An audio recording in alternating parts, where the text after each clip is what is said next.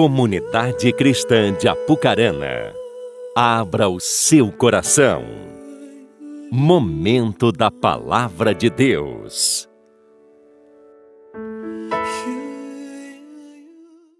Feliz de estar aqui nesta manhã para poder separar um dia somente para isso. Todos os dias são dias para agradecer, mas um dia como hoje é especial, porque nós podemos é, enfatizar essa questão da gratidão, da ação de graças, de louvar a Deus, porque eu tenho uma certeza, uma convicção de que este ano você pode ter passado por muitas situações, muitas coisas, mas você tem motivos de sobra para poder agradecer, louvar a Deus pela sua fidelidade, pelo seu cuidado, pela sua presença, pela sua provisão, por tudo que Ele fez, faz e fará em nossas vidas. Eu quero desejar a você que está aqui nessa manhã, você que está aqui como convidado, como visitante, todos vocês, que a graça e a paz do Senhor Jesus possa encher o seu coração de alegria, de gratidão, para que possamos, através disso, o que, tá, que estiver dentro de nós possa sair em manifestação através das nossas palavras, atitudes, que tudo possa reverter para a glória do nosso Pai. O salmista, escreve no Salmo 92, eu vou ler para você, você não precisa abrir a sua Bíblia. Salmo 92 diz assim no primeiro versículo: Como é bom render graças ao Senhor e cantar louvores ao teu nome, ó Altíssimo. Anunciar de manhã o teu amor leal e de noite a tua fidelidade. O salmista aqui, ele escreveu o nosso domingo de hoje. Ele relatou aqui, nós podemos viver essa palavra nesse domingo. E posso dizer para você, nas palavras do salmista, como é bom render graças ao Senhor, cantar louvores ao seu, ao seu nome, o nosso Deus que é Altíssimo. De manhã estamos aqui anunciando o amor, e à noite estaremos aqui de novo no nosso segundo culto, cantando a sua fidelidade. E nós louvamos a Deus por isso, porque isso é bom demais. Nós temos muito motivo para isso. Eu gostaria de dizer a você, é, agradecer todo o pessoal que se mobilizou para para apresentar aqui esse resumo daquilo que Deus fez desde o início até a vida de Cristo, que todo todo todo o Pentateuco, todo o início, o Gênesis, o, o desenvolvimento da revelação de Deus na história, Toda a palavra de Deus, desde o início, desde o haja luz até o Apocalipse, na sua conclusão, tudo aponta para Cristo. E nós somos gratos porque Ele veio, porque Ele foi enviado, porque Ele morreu em nosso lugar, porque nós estamos aqui hoje, crendo que nós temos a possibilidade de estar aqui pela graça, misericórdia dEle que nos alcançou.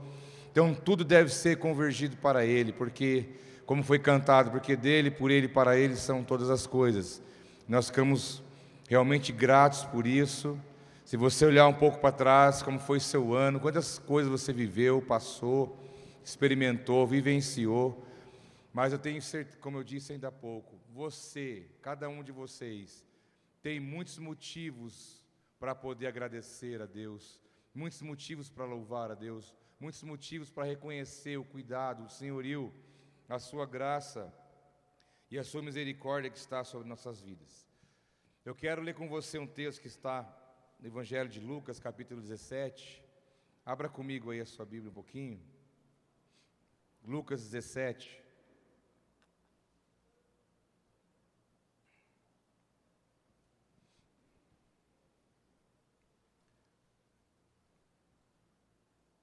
Lucas, Evangelho segundo Lucas, capítulo 17.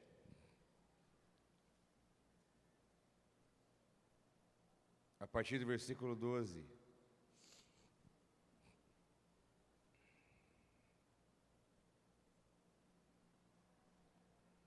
Diz assim a palavra do nosso Deus: A caminho de Jerusalém, Jesus passou pela divisa entre Samaria e Galiléia. Ao entrar num povoado, dez leprosos dirigiram-se a ele, ficaram a certa distância. E gritaram em alta voz: Jesus, mestre, tem piedade de nós. Ao vê-los, ele disse: Vão mostrar-se aos sacerdotes. Enquanto eles iam, foram purificados.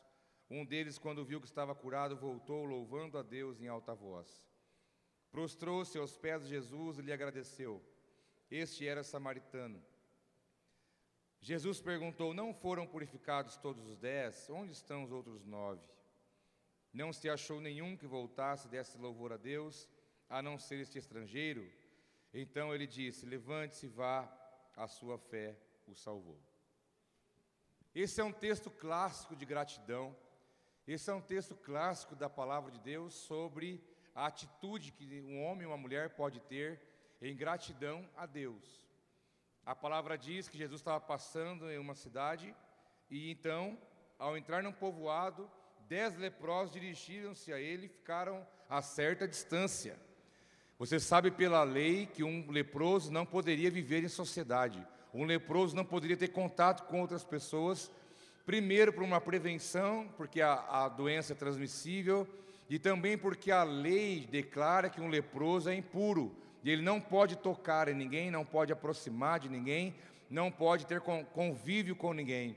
E Jesus chegando naquele lugar, diz a palavra que ficaram de longe, ficaram dirigiram-se a Jesus, mas ficaram de longe e gritando em alta voz: Jesus, tem misericórdia, tem piedade de nós.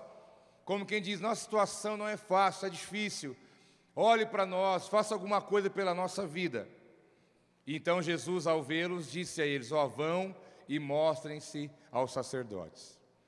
Interessante que Jesus não teria dificuldade nenhuma de aproximar daqueles homens, tocar na, neles, não teria dificuldade de dizer uma palavra: Ó, vai, você está curado, eu declaro, sejam curados. Jesus não declarou uma palavra de cura sobre aquelas, aqueles homens, Jesus não tocou neles, Jesus não orou pela vida deles, como fez em outros momentos, mas deu uma palavra de ordem: vai e mostra aos sacerdotes. Porque Jesus, conhecedor da lei, conhecedor da lei como ele é, ele sabia qual era o processo pelo qual aqueles leprosos tinham que passar para poder alcançar aquilo que eles estavam buscando como objetivo, que no caso seria a sua cura. Lá em Levíticos capítulo 13, versículo 9, diz assim: Quando alguém apresentar sinal de lepra, será levado ao sacerdote, e este o examinará. Jesus, conhecendo a lei, conhecendo os princípios de Deus, conhecendo o que, como teria que ser na vida daqueles leprosos, por isso ele não disse seja curado, por isso ele não colocou a mão sobre ele, ele poderia ter feito. Mas como a lei diz que quando alguém apresentasse um sinal de lepra, um sinal que fosse, deveria ser levado ao sacerdote, para que o sacerdote então o examinaria. E no mesmo capítulo 13 de Levíticos, versículo 44, diz: Um homem está leproso e impuro. O sacerdote terá que declará-lo impuro devido à ferida. Quem ficar leproso apresentando qualquer desses sintomas usará roupas rasgadas, andará descabelado, cobrirá a parte inferior do rosto e gritará: impuro, impuro. Enquanto tiver a doença, estará impuro, viverá separado fora do acampamento. A palavra diz aqui em Levítico, na lei, que há uma sentença liberada sobre o leproso.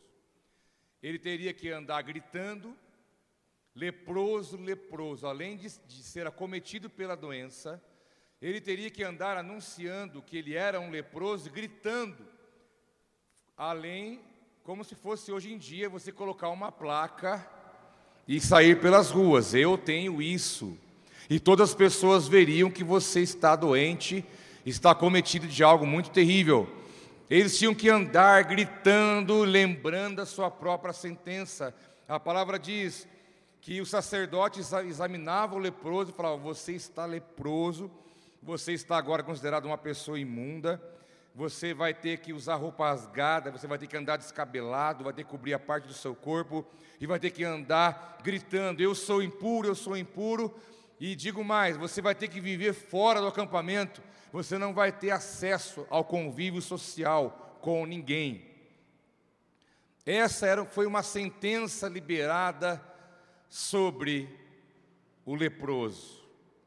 Nós podemos entender que, da mesma maneira, quando Jesus entrou naquela cidade, e ele então foi abordado, mesmo que à distância, porque o leproso sabia que não poderia aproximar, porque ele tinha que viver separado.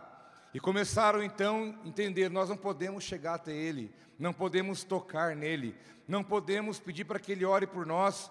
Então vamos gritar para que ele nos acuda, para que ele olhe para nós, para que ele possa fazer algo pela nossa vida. E assim disseram, gritando em alta voz: Jesus, tem piedade de nós.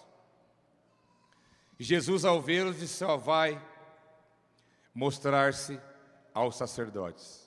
E a palavra diz que enquanto eles iam, eles foram purificados, a sua pele foi renovada, foram completamente curados. Nós entendemos, meus irmãos, que nós éramos esses leprosos, havia sobre nós a lepra do pecado, éramos considerados impuros, imundos, à margem da sociedade do reino dos céus, não tínhamos acesso ao reino, não tínhamos acesso à presença de Deus, não tínhamos acesso a nada, ainda éramos, nós tínhamos consciência do nosso pecado, porque ainda que você não usasse uma plaquinha dizendo eu sou um pecador condenado, o maligno fazia questão e faz questão de lembrar cada um que vive nessa condição. Uma condenação foi liberada, uma palavra, uma sentença havia sobre nós. Mas um dia Jesus passeando pela, pelos caminhos dessa vida, se revelando na, na história desse mundo. Nós um dia o contemplamos e nós olhamos para ele e ele disse: Vai e mostra aos sacerdotes, porque ele vai liberar uma palavra, ele vai te avaliar e ele vai te falar: Olha, você está curado, você está livre, você pode voltar à sua vida normal. Nós, como sacerdotes, nós podemos ver o quanto Deus tem feito nas suas vidas. Alguns convivem bem de perto, alguns perto, alguns não tão perto, mas temos uma ideia de como é a vida de vocês. Nós temos visto nos corredores, nas conversas, na comunhão, no dia a dia da igreja, durante o ano que se passa, quantas coisas quiseram acometer sobre a sua vida, mas eu posso dizer para você, como sacerdote na tua vida, eu sei qual era a tua condição, e eu sei qual é a tua condição hoje, então eu posso, investido pela autoridade que Deus me deu, que você é um bem-aventurado, você é um abençoado, Deus tem abençoado a tua vida, mudado a sua história, tem provido, tem guardado, tem livrado, tem agido em você, e eu posso averiguar e te dizer, com toda a avaliação que a palavra me diz, vocês são um povo abençoado por Deus. Vocês são um povo abençoado por Deus. Se fôssemos passar aqui uma fila de testemunho, ficaríamos dias para que vocês pudessem contar aquilo que Jesus fez e está fazendo. Mas aqueles leprosos foram a partir de uma palavra que Jesus deu, e no meio do. Não precisou nem chegar no sacerdote, antes disso, no caminho já a sua pele foi renovada e purificada. Quando você ouve a palavra de Jesus, quando você ouve o ensino do Mestre, quando você dá ouvidos ao que ele diz, ainda que pareça não muito entendido para você no momento, mas se você decide obedecer, se você decide colocar em prática o que ele fala, no meio do processo, enquanto você anda, enquanto você está caminhando, enquanto você está indo em direção ao que Deus tem para você, no meio de um processo, no meio de uma caminhada, você pode ser agraciado pela poderosa mão de Deus sobre a sua vida. Foi o que aconteceu com esses homens. Eles disseram: Vamos então ao sacerdote, vamos apresentar as nossas vidas a Ele, para que Ele possa nos olhar, e só Ele pode nos dar a palavra da liberação, dizendo que nós estamos curados ou não estamos curados, se estamos livres ou estamos condenados. Mas no meio do processo, todos foram curados pelo Senhor. Mas um voltou, um dos dez, que era um samaritano considerado estrangeiro. Diz a palavra que um deles, quando viu que estava curado, voltou, louvando a Deus em alta voz.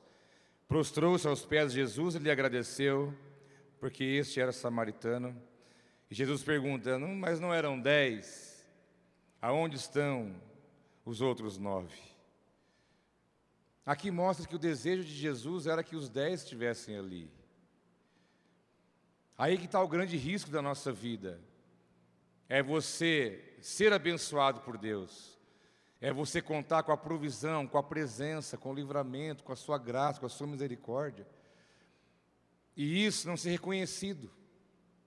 Isso não ser traduzido como gratidão. Esse é o perigo de você acostumar tanto com Deus, de você acostumar tanto com o que Ele é, de você acostumar tanto com o que Ele faz, de você achar que Deus está devendo algo para você e de que Ele tem que fazer para você aquilo que você coloca diante dele. E isso não é revertido depois em gratidão e honra ao nome do Senhor.